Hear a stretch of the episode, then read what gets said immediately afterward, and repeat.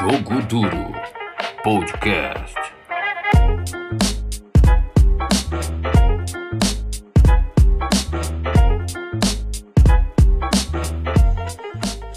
Aquele famigerado salve para você que nos ouve. Chegamos ao episódio de meia dúzia. Pois é, episódio número 6.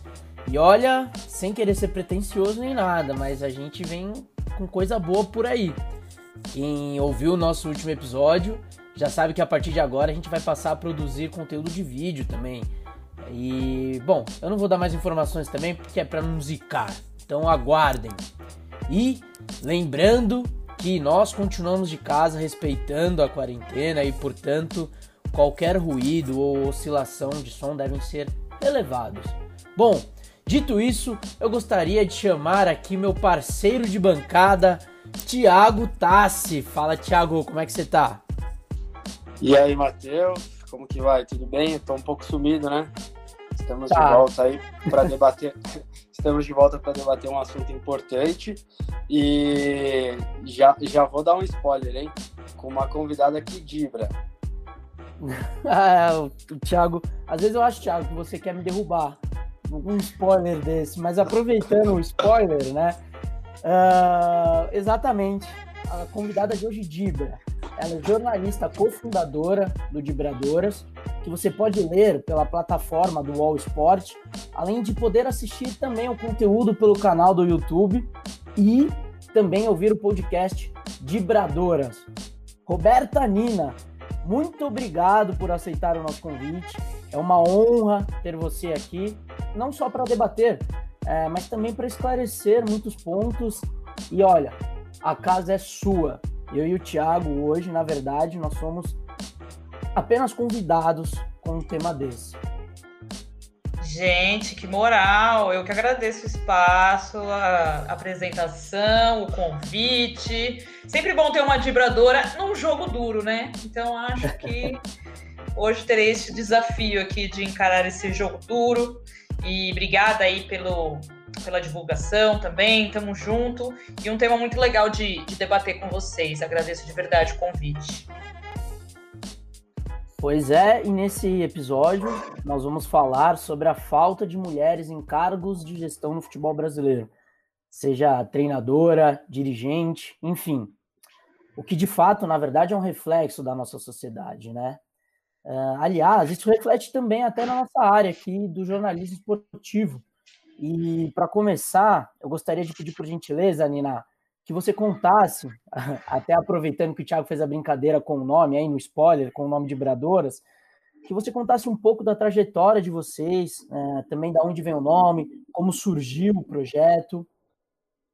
Bom, vamos lá. O Vibradoras nasceu em 2015 de um interesse com- em comum, né, das meninas que fundaram esse esse canal. Nós éramos em cinco inicialmente e a gente sentia muito que a gente, a gente não se sentia representada quando a gente consumia as notícias de esporte, né? Na grande mídia, nos portais, enfim, em diversos canais de comunicação. E essas matérias nunca falavam com a gente, né? É, numa linguagem que respeitasse as mulheres e que privilegiasse a presença das mulheres no esporte e que também é, e também não falava da presença das mulheres em diversas áreas do esporte, né? Então a gente se questionava, gente, cadê a seleção brasileira de futebol, né? Porque é, feminina, no caso, porque a masculina a gente tem notícia a rodo. É, cadê as notícias do, do campeonato nacional das meninas do futebol? Porque a gente tem diariamente aí inúmeros debates das rodadas e nenhuma privilegia o futebol das mulheres. Então, surgiu de uma necessidade da gente falar o que não era falado, e há muito tempo, e por muito tempo não foi falado, né? Então, a gente decide criar essas, esses canais, assim, é, as, as plataformas nas redes sociais, né? Facebook, Instagram, e quando a gente nasce, era um ano de Copa do Mundo feminina. Estava acontecendo a Copa do Canadá em 2015. E foi bem diferente do que a gente viu esse, esse ano passado, por exemplo, né, em 2019, que foi um boom, transmissão em TV aberta, é, todo mundo debatendo, as pessoas parando para assistir jo os jogos. Em 2015 não aconteceu nada disso. Então, até para a gente buscar informações sobre a Copa, as seleções, foi muito difícil, muito árduo. E, coincidentemente, o nosso primeiro canal, assim, que a gente começou a falar de futebol feminino foi justamente um podcast. Então, a gente começa a fazer o podcast na Central 3, que partiu deles o convite de ter a gente ali, né? Pô, vocês são, vocês são mulheres, vocês gostam de esporte, vocês falam é, sobre isso, por que, que vocês não vêm fazer um podcast aqui? É ano de Copa. E assim a gente começou a fazer, de maneira, vamos dizer, despretensiosa, porque podcast em 2015 era uma novidade, né? Uma coisa que eu falava, gente, mas como é que é isso? É rádio? Nem eu entendia. E aí gente embarca nesse desafio e começa semanalmente a produzir esse conteúdo. E aí a gente falava, pô, vamos atrás de uma jogadora para comentar isso com a gente e tal. E foi muito fácil chegar nas jogadoras. Então, no episódio número um de estreia, a gente já teve a campeã, a, a vice-campeã olímpica, Juliana Cabral, capitã da seleção, dando boas-vindas. O segundo episódio, a gente já falou com a Cici, direto dos Estados Unidos. No terceiro, a Aline Pellegrino estava com a gente. Aí a gente falou: não, peraí, isso aqui tá pesado demais, isso aqui vai ser bom demais, vamos tocar o barco. E aí, logo em seguida, teve Pan-Americano, também no Canadá. E aí a gente ampliou, né? O que nasceu de uma paixão no futebol, a gente percebeu que as dificuldades das mulheres no futebol é, são as mesmas enfrentadas por outras mulheres de outros esportes. E não só atleta, né? Como você falou aí da presença da mulher no, no esporte, é, é, difícil encontrar em diversas áreas. Então, estamos falando da atleta, da, da dirigente, da treinadora, da árbitra, da jornalista, da torcedora, e por aí vai, né? Então, a gente ampliou essa atuação para falar da presença esportiva das mulheres é, é, nessa área, né, na área do esporte é, em diversos âmbitos.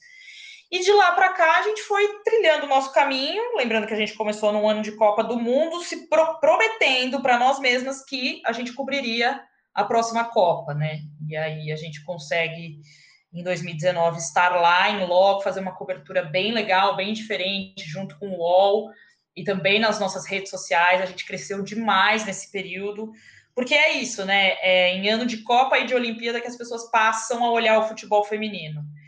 Então, a realidade esse ano poderia ser diferente. A gente sentia que tinha uma força vindo aí para consumir o brasileiro desse ano, mas por conta da pandemia, é mais uma barreira que o futebol feminino vai ter que enfrentar aí. Mas estamos aí, estamos resistindo, estamos vibrando. E o nome vem disso, né? Vocês perguntaram, a gente chegou no nome de vibradoras e a gente falou, pô, toda mulher que gosta de futebol precisa vibrar muito machismo, muito preconceito, né? Então, bora vibrar, vamos com esse nome. E olha, até hoje é um grande problema, porque mulher falando de futebol com o nome de vibradoras, as pessoas já falam, essas mulheres não sabem escrever, elas não sabem que o nome é drible. Até nisso eles tentam corrigir a gente, viu? Olha, é complicado ser mulher no esporte. É, como eu trabalho lá no UOL, é, Agora não mais, mas no começo chegava muito comunicado de erro mesmo nessa linha. Ah, escreve errado, o que, que é de Nossa! Você, você sabe, né? Eu, eu senti não, isso na pele. É o campeão, os comentaristas das nossas matérias no UOL. É de sim. lá que a gente percebe muito isso, né? Sim, sim. Mas isso é um reflexo de você estar tá num, numa grande mídia, sabe? Você vê, lê uma matéria escrita por uma mulher falando de esporte de mulher, os comentários são majoritariamente de homens e homens machistas, que de certa forma tentam te desqualificar. Eles sabem o que é Dibre, eles não são nem um pouco afetados, mas é a maneira que eles encontram para criticar o nosso trabalho. Isso é muito sintomático, assim, né? Exato. Tenho certeza também que eles falam Dibre no dia a dia. Exato. quando, quando, o Ronaldinho Gaúcho fala, é lindo, mas Exato. vai a mulher falar Dibre aí para você ver. Olha. E, Nina, você falou da cobertura da, da Copa do Mundo no Canadá e também do boom recente dessa última Copa do Mundo. É, a impressão que eu tenho, particularmente, é que quando se fala de futebol feminino, na verdade, é, é porque o tema é esse, tá? Isso pode, isso é um reflexo também de, de outras áreas, como você mesmo falou, é um reflexo da sociedade em si. Mas uhum. como se fala do, é, quando se fala do futebol feminino, eu vejo sempre que é uma coisa inédita que aconteceu ah, é uma coisa inédita ter tido esse índice alto de audiência, é uma coisa inédita o, a mídia, o canal aberto transmitir. E então, tendo isso em vista, vocês, vocês sentiam principalmente na primeira cobertura da Copa do Mundo de vocês, que você acabou de falar na, no Canadá, que vocês também estavam quebrando barreiras de alguma forma, um projeto, como você falou, só de mulheres no jornalismo esportivo? Cara, então, eu acho que naquele momento a gente não tinha essa dimensão, né, de quebrando barreiras, assim, porque a gente estava fazendo por uma necessidade no... e a gente estava muito no começo. O, o, o nasce em maio de, de 15, né, de 2015. A Copa já vem em junho. Então eu acho que a gente foi motivada por aquilo que a gente estava sentindo mesmo, né? Tipo, pô, a gente quer falar disso, a gente quer valorizar isso, e se ninguém faz, a gente vai fazer. Então eu acho que a gente não nasceu com a ideia de, cara, vamos quebrar barreira, vamos é, fazer história. Não, não, teve isso. Foi mesmo uma, uma necessidade, e, e até mesmo é, se você parar para pensar, olhando, né, todas nós que, que fizemos parte desse início, é um grande meia-culpa, porque a gente é apaixonada por futebol, mas que futebol? O futebol dos homens, né? Eu só tive, eu só fui no estádio ver os homens jogar, só tive camisa de jogadores. Então, eu também pouco assistia é, os jogos de futebol feminino primeiro, porque pouco se passava. Então, eu conhecia muito o básico. E também foi um trabalho de, de pesquisa e de entendimento para nós todas, né? Porque se hoje já é difícil você encontrar informações, naquela época era muito pior, assim. Estamos falando de uma, de uma Copa do Mundo em que nem o site da CBF era atualizado para a gente acompanhar o que estava acontecendo. Então, naquele momento, a gente não tinha dimensão, né? Putz, cinco mulheres aqui tocando esse negócio, eu acho que a gente fez mais por uma por uma obrigação mesmo, né? Ainda mais falando de um grupo que tinha duas jornalistas, uma publicitária, mulheres que de certa forma trabalham com comunicação e que era importante dar essa visibilidade. Então a gente fez mais pela pela importância mesmo, sabe? Agora na, na, Copa do Mundo seguinte, do ano passado, a gente entendeu que era uma obrigação nossa estar ali, né? A gente contou com o apoio do UOL na cobertura também, as, a gente teve a credencial feita por lá, mas se a gente não tivesse o apoio do UOL, a gente iria para lá mesmo assim. Tanto é que a gente comprou a, a passagem para a França com quase um ano de antecedência. A gente iria para lá de qualquer jeito. Se a gente não tivesse verba, a gente, a gente ia arrumar alguma coisa. Então, é, são momentos bem distintos, assim, né? Em 2019, a gente já tinha essa, essa obrigação de estar lá, porque, cara, a gente militou por isso há quatro anos. Não faz sentido a gente fazer essa cobertura daqui. Tá certo. É, eu perguntei, e na verdade eu falei da, da, da, situação inédita, a impressão que eu tenho sempre que a gente está falando de futebol feminino, porque no dia 2, do, 2 de junho, a CBF ela anunciou a saída do coordenador de seleções femininas, o Marco uhum. Aurélio Cunha, que muito provavelmente vai é, que muito provavelmente vai concorrer à eleição para a presidência do, do, do São Paulo. A vaga, porém, está aberta até hoje. Sim. Mas há um nome muito especulado para preencher essa posição, que é a da Aline Pellegrino, que já foi capitã da seleção brasileira e hoje é a atual diretora do futebol feminino da Federação Paulista de Futebol, cargo que ela uhum. ocupa desde 2016. Então, Nina, eu queria saber se você concorda comigo em dois pontos. Primeiro, se já estava mais do que na hora de uma mulher assumir esse cargo.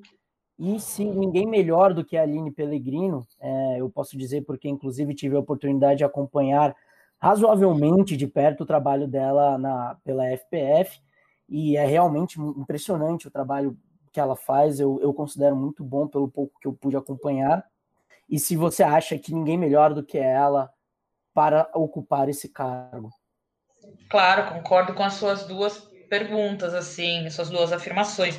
E acho que este cargo vago por tanto tempo só está acontecendo porque é no futebol feminino, porque se fosse no, no masculino, esse diretor já havia sido escolhido há muito tempo, né? Então, também há uma negligência aí por parte da CBF. Não sei se tem alguma relação com, sei lá, uma espera. É, espero que não seja isso, né? Mas de ver se o Marco Aurélio vence essa eleição para estar ali, porque se ele não, não conseguir a vaga, quem sabe ele retorne para esse cargo, né? Então, nada me espanta que a CBF faça um negócio desse.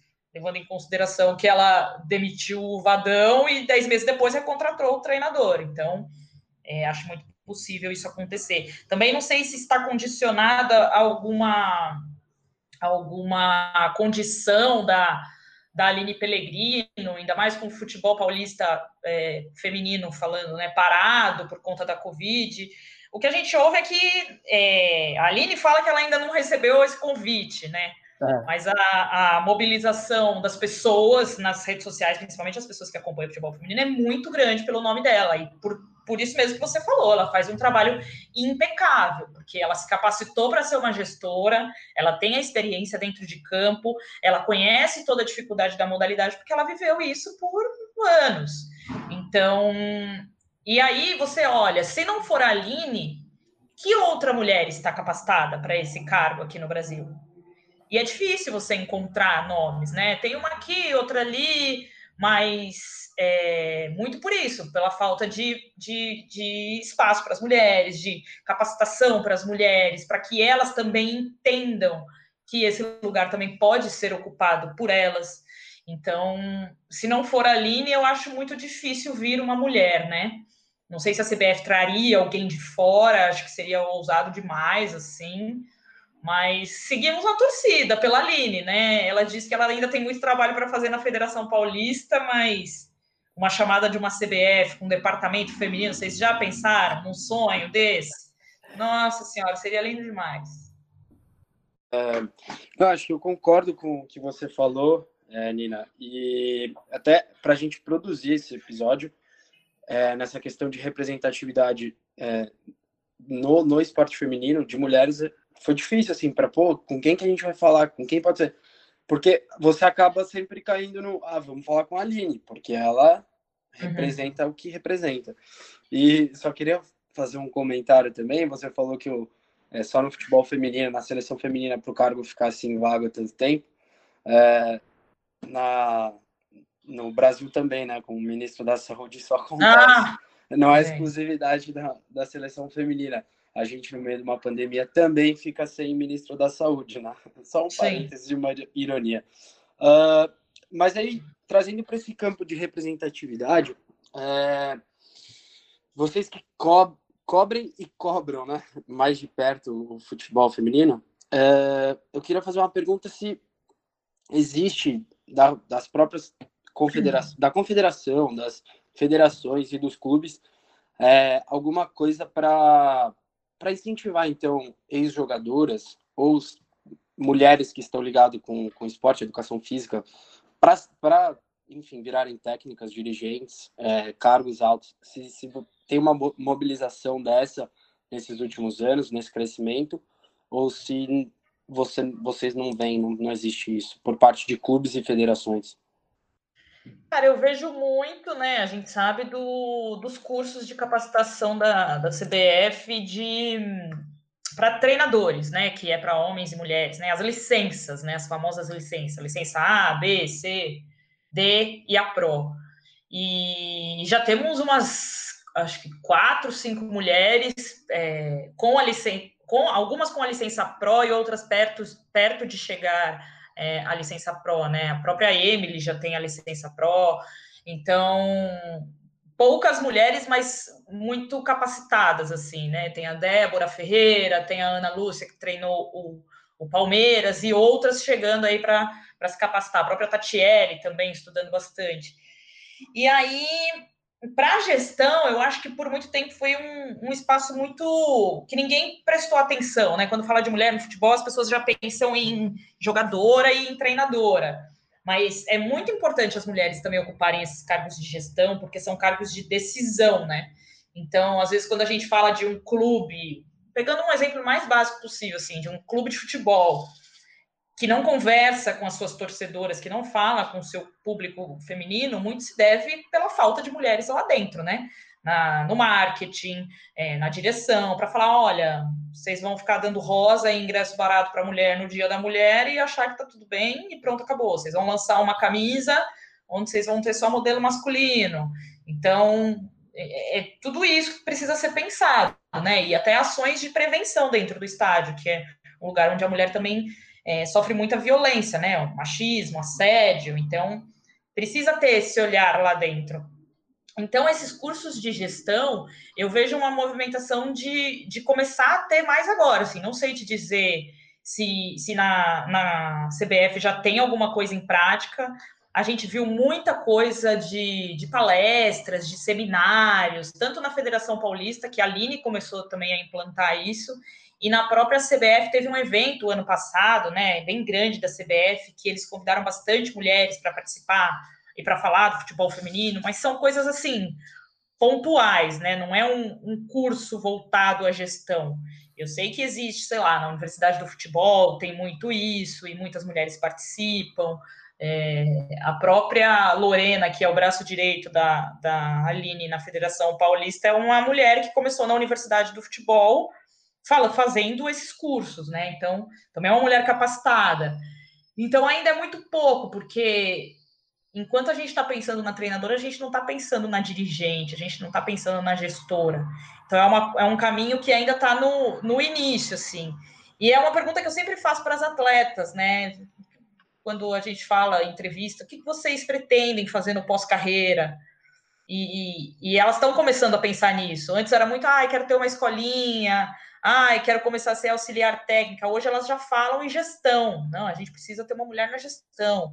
Porque elas entendem que o aval é importante, né? Não adianta você querer ser treinadora se o seu clube é gerido por um cara de 70 anos, machistão, e que tá fechado na ideia dele e acabou. Então você nunca vai ter espaço. Então, acho que também é uma novidade que é um, um novo campo para as mulheres de, de atuação que elas também estão descobrindo agora é, reforçando o que a Nina falou, o, ela falou que são, são eventos pontuais, cursos pontuais, e realmente eles são. É, esse ano teve o Summit, né? Sim. O, que foi um, em parceria entre as duas federações, tanto a do Rio de Janeiro quanto a de São Paulo, e em um dos painéis. Foi muito abordava, bom esse Summit, né? Foi, foi muito bom.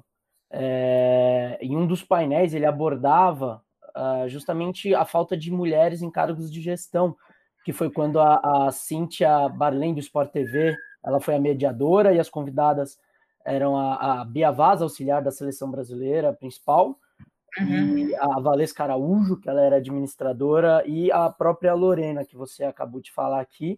E aí o summit ele girou sim em torno da necessidade de políticas inclusivas no futebol, até uh, porque hoje apenas duas mulheres, pegando inclusive o que você falou que das mulheres, da, das treinadoras que vocês perguntam, você pergunta para as, as jogadoras o que, que, que, carreiras elas pretendem seguir depois da aposentadoria, é, abrirem uma, abrir uma escolinha é um reflexo. As mulheres hoje que comandam as equipes da Série A são somente duas, né? A Tatiele com a Ferroviária e a Patrícia Guzmão que subiu com o Grêmio ano passado para a Série A, para a primeira sim. divisão do Campeonato Brasileiro. E, e, então, sim, são coisas pontuais, e aí a gente vê até a falta de representatividade também por conta das políticas inclusivas, né? Exatamente. E até aí mostra a importância do trabalho da Aline que ela vem, vem fazendo na Federação Paulista, né? E aproveitando que a gente está falando disso, a Aline falou um pouco também sobre a representatividade e o peso que pode ter por ser uma referência e por ser a primeira mulher neste cargo. Eu costumo brincar assim, às vezes, né, com, com os amigos e amigas mais próximas, que o meu trabalho, às vezes, ele, ele é meio superestimado porque são poucas mulheres que hoje ocupam essa mesma função, então eu tenho plena consciência disso também. Estou é, num processo de aprendizagem contínuo, é, aprendendo mesmo esse momento que a gente está vivendo agora de pandemia para gestão de uma federação é, é, foi algo totalmente diferente, então é de muito aprendizado também, e acho que é o que eu, que eu venho buscando todos os dias, aprender, melhorar. É, é, nem todas as ações, às vezes, que passam pela minha cabeça são aplicáveis ou nem todas dão certo. Então eu, eu não acredito que tenha é, verdade absoluta, cada um está dentro de um contexto, precisa conhecer muito bem esse contexto, é, traçar objetivos e planos de ação a partir disso. Então é o que eu venho fazendo na federação.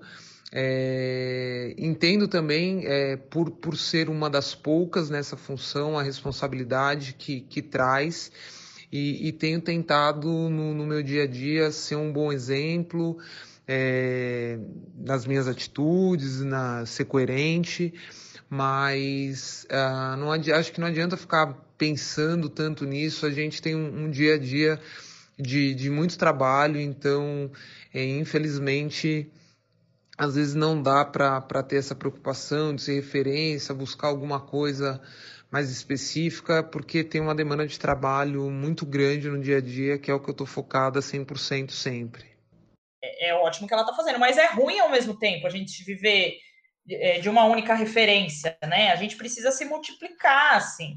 E as pessoas precisam, principalmente as mulheres que estão aí trabalhando com futebol há tanto tempo, para buscarem essa capacitação, porque para a mulher já é difícil ocupar esse espaço capacitada, né? Porque você tem que provar 10 vezes que você é capaz, que você pode. E imagina se você não for.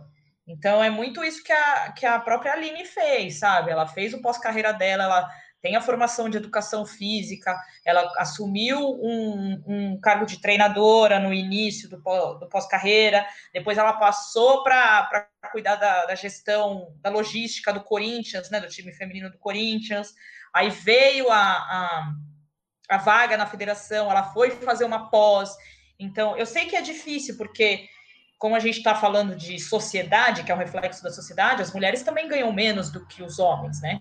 Então é difícil você buscar uma falar de capacitação. Ah, vai lá estudar. Pô, quanto custa uma pós, né? E estamos falando de mulheres que muitas vezes precisam ser mães, precisam ser pais, precisam cuidar dos seus pais. Então é, é, é uma, uma situação que fica mais agravante, mais difícil para a mulher, né? Por isso que quando uma mulher chega no topo, a gente tem que comemorar mesmo, sabe? É, e muita gente trata como militância, como lacração. Cara, a vida dessas mulheres é infinitamente pior de, assim, de difícil, tô dizendo, né? De, de chegar lá e conseguir esse espaço. Então, não é uma questão de, ah, somos melhores que os homens. Não, é, é uma valorização mesmo do esforço dessa mulher, sabe? É, é uma coisa interessante que a Aline, ela até explicou para a gente também em outro momento da entrevista sobre essa trajetória dela e ela fala que ela tinha muita vontade de ser treinadora, era um desejo pessoal. Ela, ela começa, ela diz que valeu mais que qualquer experiência que ela teve em campo, mas ela diz, é, nas palavras dela, foi algo assim que o por trás era tão ruim que ela precisava agir, entendeu? E Sim. também acho o que é muito legal dessa fala que a gente acabou de reproduzir é que, é que ela diz que ela não estava nem preocupada em, em, ser referência porque ela não tem tempo para tempo para pensar nisso, cara. De tanta coisa que tem para ser feita e assim sendo a única, como você falou, né, Nina? É, é, bem complicado. É, e aí o que você falou sobre comemorar e tudo mais, tem. Acho que dá para fazer o lembrete aqui para Renata, né, sua companheira, que recentemente estreou como comentarista da, do Sport TV e uhum. acho que uhum. foi no jogo do, do Brasileirão Grêmio Fluminense, né? A Renata já está fazendo parte do Sport TV, né, como comentarista lá do, do Redação há um certo tempo, há cerca de dois anos. E é um espaço conquistado totalmente por ela, assim, sabe? É uma perseverança, é um estudo dela. E a gente estava essas últimas semanas em vias disso tudo, né? De casar, avisar também as pessoas que nos seguem que, que ela também vai estar lá agora. Ela não deixa de, de estar com a gente, mas ela assume uma função que com certeza vai ocupar muito do tempo dela, né? Então ela estreou no domingo com o Grêmio Fluminense, é, Terça-feira ela já tem outro jogo para fazer, já vai fazer Série B, já está escalada para sábado. Então é uma nova, uma nova rotina e uma conquista, porque é uma conquista das mulheres, entendeu? E ontem a gente estava empolvorosa. A Renata falava A, a gente falava perfeita, linda, maravilhosa, vamos em frente. Então é, é muito isso, né? E, e acaba sendo referência. Ainda mais nós, assim, que falamos muito com as meninas de jornalismo, né? E a gente troca muito com essas meninas na, na universidade, elas procuram muito a gente para fazer TCC, para contar a história das jogadoras, para contar a história do jornalismo esportivo. E se eu olhar para trás, assim, na época que eu fazia faculdade, né, me formei a deixa para lá, vai muito tempo. Mas assim, não passava nem na minha cabeça, né? Pensar em trabalhar com esporte, apesar de ser uma coisa que eu amo desde criança e que faz parte da minha vida desde criança, mas eu via referência, né? Como é que eu vou fazer esporte? Como é que eu vou trabalhar com isso? Não era uma coisa que eu sonhava. E hoje as meninas já sonham com isso. Hoje as meninas sabem que elas podem chegar, elas querem estar numa redação. E ontem no Twitter, uma marcando a amiga: ah, olha aqui, daqui um pouco vai ser você. Cara, isso vale muito a pena, porque a gente está mostrando que é capaz, entendeu? E esse esse lance da, da, da fala da Aline, né, de ser treinadora, é, era muito bom, mas tem um fardo, é o que a gente conversa muito com outras mulheres, porque elas acabam sendo mãe dessas jogadoras, que muitas vezes não tem salário, que muitas vezes não tem família aqui, que muitas vezes é, acabam se lesionando e não tem por trás toda uma estrutura para se recuperar. Então a treinadora acaba sendo quem carrega essas meninas, sabe? Então essa é a realidade do futebol feminino. Quando a gente se apaixona por ele, é, é porque tem muito coração envolvido. As pessoas que trabalham com ele é muito por por amor, por propósito, sabe? É longe das cifras do masculino, é longe de badalação, de staff, é, é, é paixão mesmo, assim. E, Thiago, é, eu ia falar que você está lendo meus pensamentos, eu ia falar justamente da Renata, porém, é, reforça um pouco o que a Nina falou da parte da referência. A própria Renata falou, que ela foi anunciada, que ela falou que ela nunca tinha sonhado em ser comentarista, justamente porque não era permitido para mulheres e porque não, ela só via homem fazendo aquilo, então ela não tinha como sonhar é, em ser comentarista, porque ela nunca tinha visto uma mulher fazendo aquilo. E aí é, a gente cai de novo nessa parte da representatividade. E uma outra coisa que eu queria também colocar aqui é que eu já ouvi, tanto no Summit como algumas outras mulheres falando disso até no, no ambiente esportivo, que elas sentem, por serem as primeiras, também o peso de que se elas errarem, possivelmente uma porta pode se fechar para outras mulheres e que elas, se elas forem bem, assim como é, a, a, a, nível de exemplo a Aline está indo bem, assim como a, vocês mesmo, vibradoras, estão indo bem, é, as portas se abrem e, uhum. e aí vem também o papel da mídia, né? O, a, a, mídia também se colocando de uma melhor forma uhum. para que isso possa melhorar no, no, no, contexto do esportivo, pelo menos. E a Aline Pellegrino falou justamente isso, sobre o papel da mídia no futebol feminino. Acho que a mídia tem um papel fundamental nesse processo de desenvolvimento de qualquer modalidade esportiva. Isso está representado em alguns modelos de sucesso esportivo e a gente vê um, como exemplo né, a Copa do Mundo do ano passado é, tendo todos os resultados é, e sendo tão fantástica porque todos esses players estão envolvidos. Então você é, tem uma divulgação, as pessoas ficam sabendo, isso é transmitido, os patrocinadores se interessam, é, os jogos acontecem, você tem um bom espetáculo e essa roda gira, né? Esse ciclo virtuoso acontece, então acredito que a mídia tem um papel fundamental dentro desse cenário e se a gente olhar nesse processo também é, desde a da regulamentação da, da modalidade pós-proibição. É, e se a gente olhar para essa mídia, a representatividade feminina sempre foi muito pequena e até hoje ainda é pequena no sentido de, de quem decide lá em cima a pauta, o que vai, o que não vai, ainda majoritariamente são homens. Então acho que está tudo de uma certa forma ligado e a gente passou e passa por um momento diferente da sociedade é, com relação ao espaço da mulher, é uma a, né, a, a classe é, entendendo, se unindo, trazendo à tona é, é, necessidades.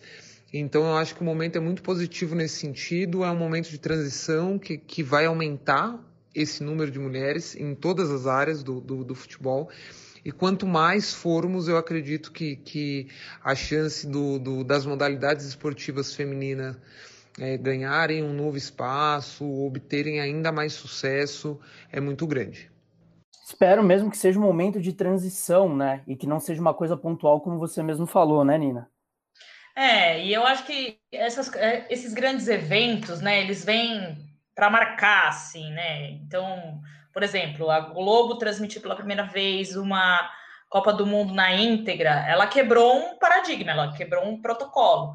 Então, daqui quatro anos, ela não vai poder descer o sarrafo, porque ela já chegou nesse patamar. Então, se ela já transmitiu um ano, por que você não vai mais transmitir?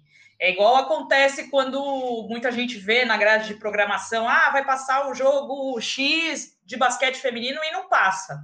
As pessoas falam, pô, você fez isso semana passada, você falou que ia transmitir agora, por que você não está transmitindo? Então, quando você dá um passo, é, é difícil retroceder. A mesma coisa com as comentaristas, né?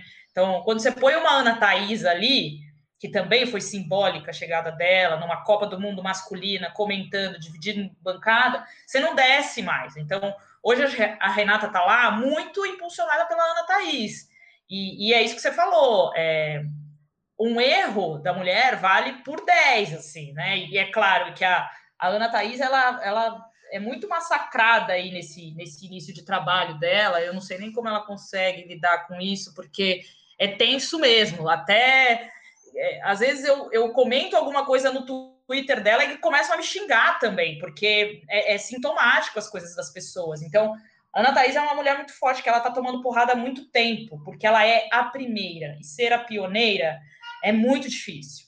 Então, é assim para as comentaristas, é, foi assim para a primeira treinadora que chegou na seleção brasileira e durou 10 meses e foi demitida, é assim para a primeira mulher que tentou apitar um jogo de futebol, né, que foi a Leia Campos, que também foi proibida. Então, ser pioneira tem o ônus e o bônus. Então, hoje a chegada da, da Renata lá é muito impulsionada pela, pelo espaço que a Ana Thaís abriu e, e aí vai, aí começa a se multiplicar. Então, um passo dado, você não retrocede mais, né? Eu acho que já fica meio marcado. Tem alguma coisa que você acha assim, por estar inserida na, na mídia como um todo, que ainda precisa ser feito de imediato, ou você acha que agora é uma questão de, de tempo para ir crescendo esse espaço e para a representatividade ir aumentando? Assim? É, tem alguma coisa que ainda não foi feita pelos grandes veículos que daria para, de repente, melhorar a questão de, de termos mais mulheres é, comentando futebol, falando de futebol, enfim?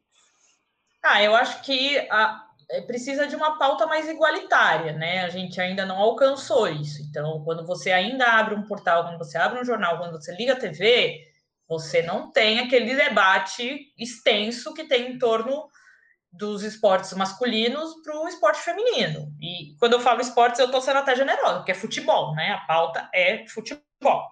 Então, eu acho que a cobertura esportiva, ela não é cobertura esportiva, ela é futebolística, já começa por, por aí. A gente começa a falar de outros esportes quando a gente está no ano olímpico e beleza, mas fora isso, ela não é, ela não é diversa, ela não é inclusiva.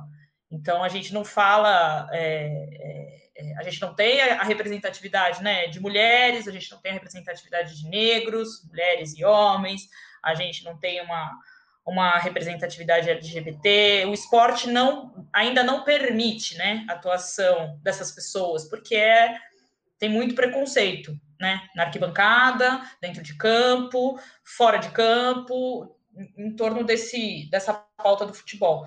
Então eu acho que a gente precisa ter uma cobertura mais diversa, mais inclusiva e mais igualitária. E eu acho que quando eu falo isso, é tanto das notícias que a gente consome, quanto das pessoas que produzem esse conteúdo, né? Então, ontem, quando a Renata estreia é, como comentarista ao lado de uma mulher que estava fazendo a central do apito, que era a Nadine Bastos, que é uma ex-árbitra, e tem o Grafite, que é um ex-jogador negro, comentando, pô, foi uma, foi uma bancada diversa ali, né? A gente viu diversidade. Então, a proposta é que, é que isso seja sempre constante, né? Então, até aquele esse último programa da Globo News que o Heraldo ancorou junto com as jornalistas negras falando da presença das mulheres e tal, ele surgiu porque antes disso eles debateram racismo só com pessoas brancas. Então assim, com Ilha Vac e... apresentando ainda, né? Exatamente, sabe? E, olha, é, olha, é muito sacanagem. Mas então é isso. É, as pessoas precisam respeitar o lugar de fala dessas pessoas. Isso não quer dizer que que brancos não possam participar, mas os negros têm que ser representados numa pauta em que envolve, em que envolve a presença, né, a vivência deles. Então, eu acho que é, que é isso que falta na, na mídia esportiva e, de certa forma, a gente também fazer uma cobertura mais responsável, né? E quando você falou do, nos comentários que vocês recebiam no UOL, né, depois de publicar a matéria, vai entender o porquê que essa galera se incomoda, né? Entender a gente, na verdade, a gente, entender a gente não entende, a gente sabe o porquê. E de, se já se incomodou dessa forma, eu já vi gente falando que, por exemplo, quando eu falei, ah, puta, tá saindo, falando da Natália Lara, não sei se você conhece a narradora, falando, Sim. pô, será que ela não vai conseguir um dia, de repente, narrar um jogo de futebol masculino? E aí o cara fala, não, não tem nada a ver. Uma conversa, assim, de, de cara fala, não, não tem nada a ver. Você fala, por que não tem nada a ver? Falo, mas uma mulher vai narrar é, futebol masculino, aí você para e pensa, pô, mas o homem narra o feminino. Então, Sim. é realmente o que incomoda, na verdade, é, é, é, o fato da mulher tá, tá, tá ali participando e, e é, é, um fato histórico, porque antes a mulher não poderia, não podia opinar, não podia tão pouco participar do, do, do esporte que a gente tanto ama, isso é um fato histórico, né? Sim, não, e é, é, é, muito claro, né? Esse tipo de comentário, você não, você não precisa ouvir mais nada. Quando ele falar, ah, não, mas não tem nada a ver, você já entendeu, entendeu? E é. aí, quando você debate com ele, ele fala, não, mas não tem nada a ver com preconceito. Aí já começa a ficar pior, porque já tá claro, meu amigo, o que você quis dizer, que ali não é o lugar dela. É igual quando falam de treinadora mulher para times masculinos. Nossa, mas uma mulher vai treinar? Não. Mas por quê? E por que, que homem treina mulher? Qual é a diferença?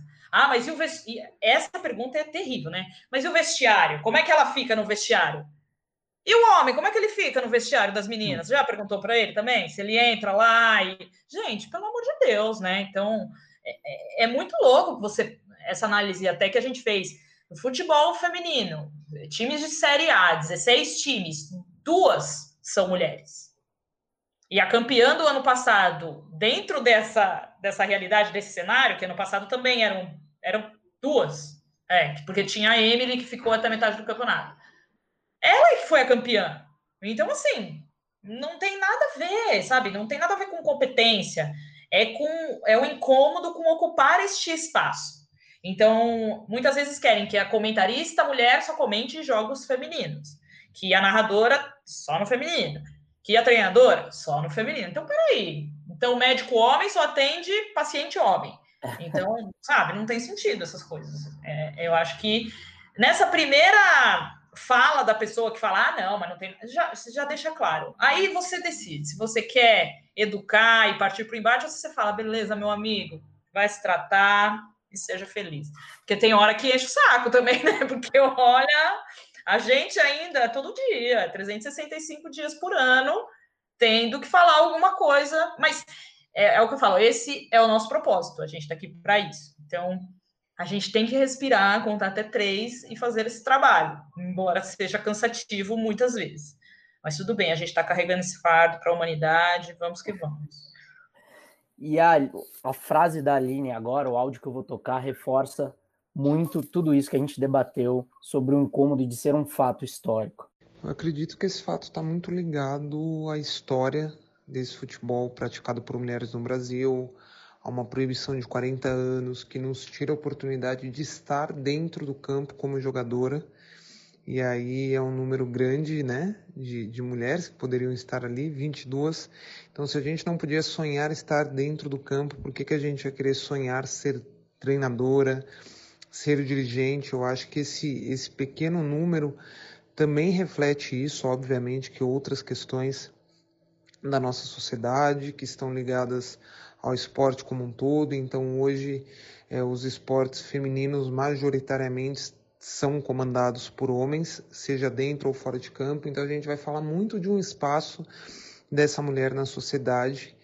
É, mas eu acredito que, que é um momento de transição, então cada vez mais essas jogadoras, antes mesmo de, de se aposentarem, já estão se capacitando, se preparando, é, é, sonhando ocupar esses espaços e aí a gente precisa proporcionar oportunidade para elas. É, eu acho que quando a gente fala da proibição, já dá para ter uma ideia, né, de quanto tempo a gente perdeu, né, de como o atraso fez mal para a evolução da, da, do futebol feminino. E isso é muito claro, gente, não tem como você comparar, né? Então, é, e a comparação ela é inevitável, né? Quando tentam provar que o futebol não é para mulher, é sempre essa comparação, né? Quantas copas a Marta tem? Sempre a gente tem que ouvir esse tipo de coisa. Mas a gente está falando de uma, uma modalidade que tem oito edições de Copa, né? Enquanto a masculina tem, sei lá, desde 1930 tendo Copa por aí. Então, como é que você vai comparar? Você já não parte em pé de igualdade. Não tem como você exigir que a Marta tenha uma Copa, sendo que no Brasil, por 40 anos, as mulheres foram proibidas de jogar. Estamos falando de uma Marta, que é um talento excepcional acima de tudo. E aí, quando ela tem as conquistas dela, né, que são as, as, seis bolas de ouro como o melhor do mundo, aí não vale, porque aí o futebol feminino é fraco, aí. Então é difícil. Então, eu até fiz um, um meio que um protesto aí em cima disso, porque eu falei, gente, nunca vão aceitar a conquista de uma mulher. Vão sempre desqualificar, vão sempre dizer que, ah, mas ela joga contra os adversários que são diferentes do. Lógico que são adversários diferentes, não é uma mulher, ela joga com mulher. Então, é sempre essa, essa forma de desqualificar, sabe? Com relação à comparação também que você falou de Copas do Mundo, a Marta, lembrando que a Marta é a maior artilheira, né? De Copas do também. Mundo, superando o Close e o Ronaldo.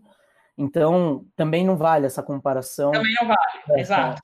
E também não vale que ela é a maior artilheira da CBF, que ela tem mais gols que Pelé, mas também não vale. Então, não eu não sei o que, que vale, o que, que essa mulher vale. Porque, desculpa, nada que ela faz vale, então cria logo alguma coisa sobre vocês, sabe? É muito surreal isso. E estamos falando de uma brasileira, né, gente? Exato. Estamos falando de uma mulher gringa aí. Então, esses dias, esses dias, estavam trans... no dia que a Globo fez a reprise do dos, jogo, dos Jogos Pan-Americanos, né? É, das, das mulheres que resgatou a conquista do PAN de 2017, que passou aí na época da pandemia.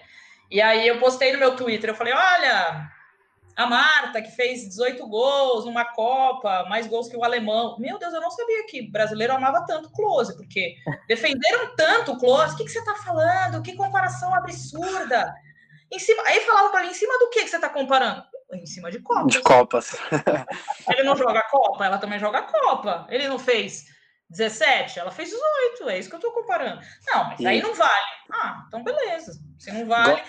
Aí fala assim: são modalidades diferentes. Eu é mesmo. Nós não sabia que o futebol delas era diferente do deles. O que tem? É, é loucura. Pelo jeito, não, não se incomodaram nem com 7 a 1 né? Gostam tanto dele. Exatamente. então é em cima disso, quando você fala da, da comparação da Natália é, Lara, é, é, em cima disso. Ué, se não vale, não vale por quê? Qual que é a diferença? E aí, você, ali na pergunta, ali na, na contestação, né, na resposta, você já entendeu tudo, não precisa falar mais nada.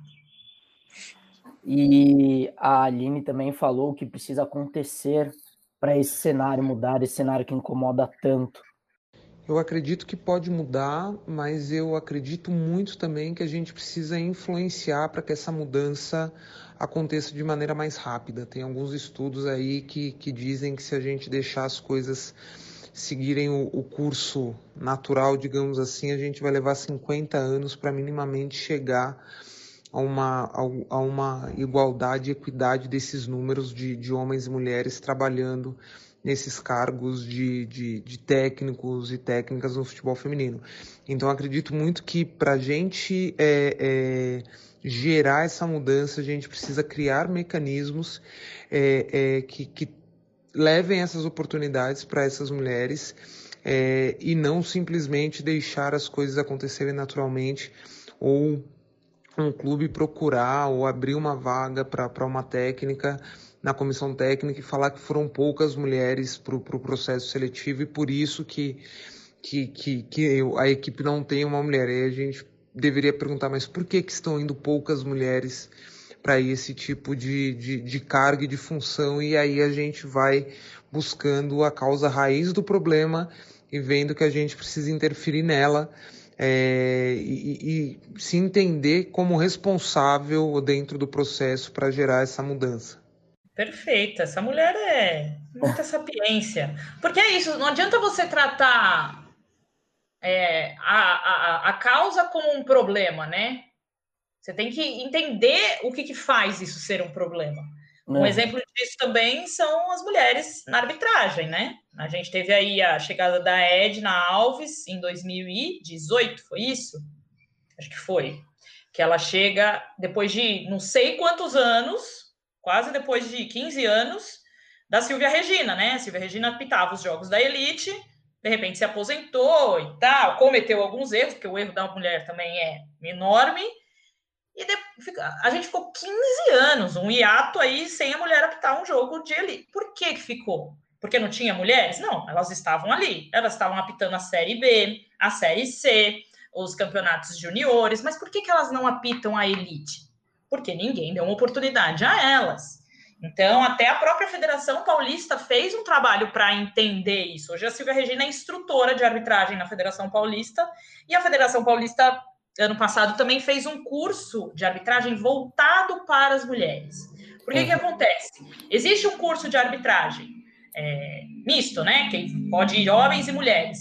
Mas às vezes as mulheres também se sentem é, coagidas de participar daquilo, né? Porque, cara, são 30, um universo de 30 homens para 4, 5 mulheres.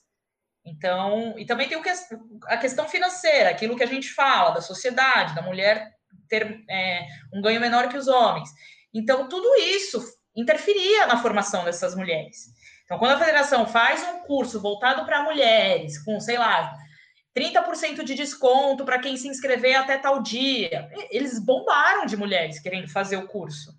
Porque é um curso só para mulheres, com mulheres também participando da, da instrução, né? Tinha também é, é, professores, treinadores árbitros homens, mas também tinha a presença da Silvia Regina ali, e com um preço mais é, é, factível para a vida delas. Então, é isso, é tratar esse problema e entender. É igual quando a gente fala, ah, mas tem pouca mulher assistindo, que a gente ouviu essa semana aí de um comentarista falando espantado que as mulheres estavam acordadas até de madrugada para ver NBA. Por que, que você está espantado que as mulheres estão acordadas para ver? Ah, mas é que a maioria são homens. Sim, a maioria são homens, mas por que, que a maioria são homens? por causa de tipo de comentário que você faz. Porque tem uma narração masculina, porque tem um comentário masculino, porque só passa jogos masculinos. Então, por isso que a mulher tem pouco interesse. Você não fala com ela. Então, você precisa entender o problema antes de trazer, sabe? Tratar isso como causa e acabou. Então, e a gente tem muitos exemplos em cima disso, sabe? É ampliar o seu olhar, sair da sua zona de conforto. Ah, porque homem nasce chutando uma bola. Beleza, por que, que homem, homem nasce chutando uma bola? Porque a bola é dada para ele. Se você não der a bola para a menina, não vai chutar a bola. Então são coisas simples que a gente precisa é, ficar plantando na cabeça das pessoas, entendeu? Pois é, a prova de que tem muito a melhorar é justamente o fato de que a gente sabia que a gente tentou não trazer um episódio tão amplo de falar a, a, falta de mulher no futebol, mas sim falar da falta de mulher no, em cargos de gestão no futebol. Só que você acaba, querendo ou não, usando outros exemplos, você acaba indo para outras áreas, porque justamente tem muito que melhorar, não dá para ficar só numa área, porque são muitos exemplos a serem usados. E, e então fica isso, tá? É, assim, tá, tá caminhando para melhorar, de repente esse processo de transição que a própria Aline falou, mas ainda tem muito que melhorar. Tá, tá longe de, de, de, de tá bom, de, de, assim, de estar regular, tá muito longe. Não, total. E isso, é, a gente falou muito de futebol aqui, mas se você olhar para as outras modalidades, é a mesma coisa. Se você pegar próprio vôlei, vôlei não tem nenhuma treinadora de vôlei que eu vejo ali na beira da quadra na, na Superliga feminina. Não tem mulheres treinando equipes de vôlei. E olha que vôlei todo mundo acha que é um esporte feminino, né? Que, como não tem contato, é esporte feminino. E a gente também traz exemplo, sei lá, para natação, que a gente viu aí recentemente também outra polêmica de dessa missão Europa, né, do, do COI, de levar os, os atletas para Portugal para treinar, e na natação levaram 15 homens e duas mulheres. Qual é a natação que eles privilegiam ali dentro? Quem que, quais são as chances de medalha na cabeça deles? São os homens. Mas porque, ah, porque a gente levou quem atingiu o índice e as mulheres atingiram. Por que, que essas mulheres atingiram um pouco o índice, minha gente? Sabe, não, não, não é normal. E ainda postaram uma foto, sabe? Os caras lá. Gente, vocês olharam essa foto, vocês não viram nenhum problema? Não é possível. Então, é uma coisa que acontece em diversas modalidades, em diversas áreas do esporte, seja dentro, né, seja como atleta, seja na gestão, seja na, na é, no comando técnico. Então, quando a gente, lá no início de Vibradoras, a gente, a gente percebeu isso de bate-pronto, assim, porque é um problema geral. Não é um problema que está só no futebol. Quem dera se fosse só no futebol, mas não é. Então as pessoas também têm que ter esse olhar atento para perceber essas coisas. E está muito nítido, só não enxerga quem não quer.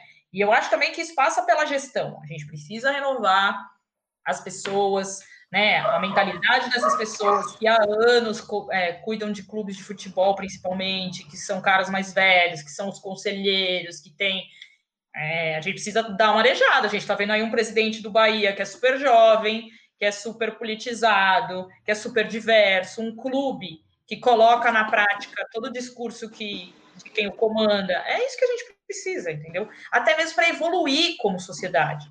E quando o Bahia faz uma campanha é, de apoio, é, de contra a LGBTfobia, contra o racismo, o torcedor entende o recado. Ele não vai ser racista na arquibancada.